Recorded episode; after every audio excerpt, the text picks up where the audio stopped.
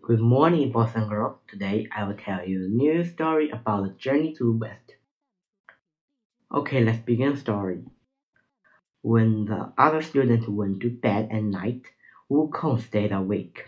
At three o'clock in the morning, he crept quickly through the dark temple. He entered Su Bohin's room. Wukong, what are you doing here? asked the sage. I understood your secret message, said the monkey. You hit me on the head three times. That means you want me to visit you at three o'clock. Now will you teach me how to live forever? Su Bohin smiled.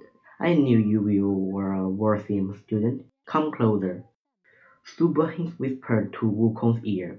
The sage whispered pride as well as a secret formula about the universe and nature.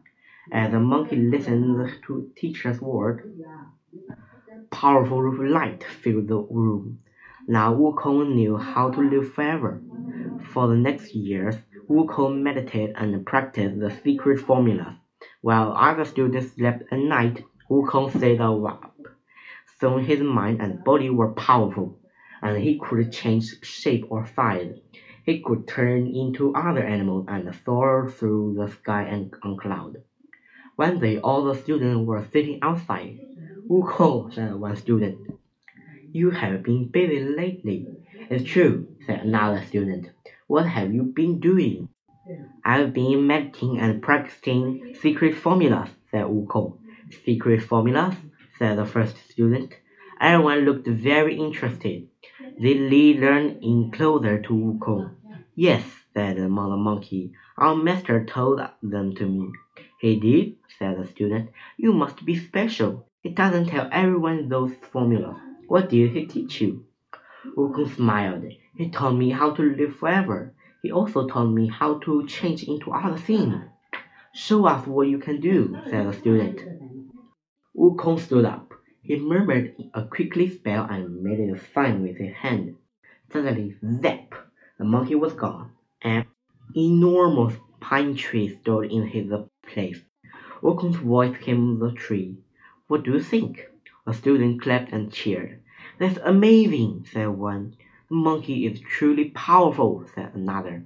The noise disturbed Su He ran outside and saw the enormous pine tree. What's going on outside? he shouted. Everyone stopped cheering. Wukong quickly turned back into himself. Su Bohin's eyes flashed with anger. Everyone but Wukong, go out inside, he yelled.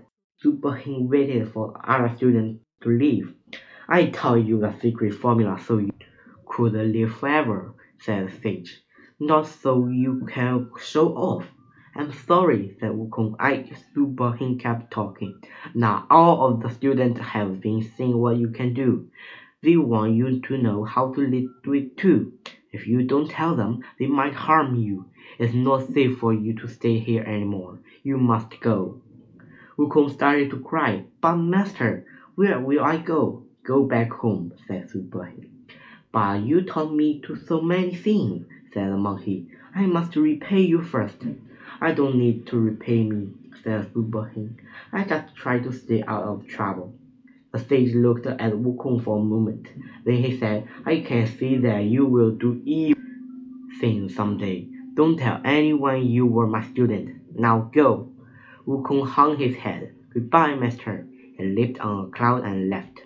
After a short journey, Wukong arrived at the fruit and flower mountain. I have returned, he called. The gibbon ran to him. Your Majesty, some terrible thing has happened. The end. Do you want to know what happened next? Let's see tomorrow.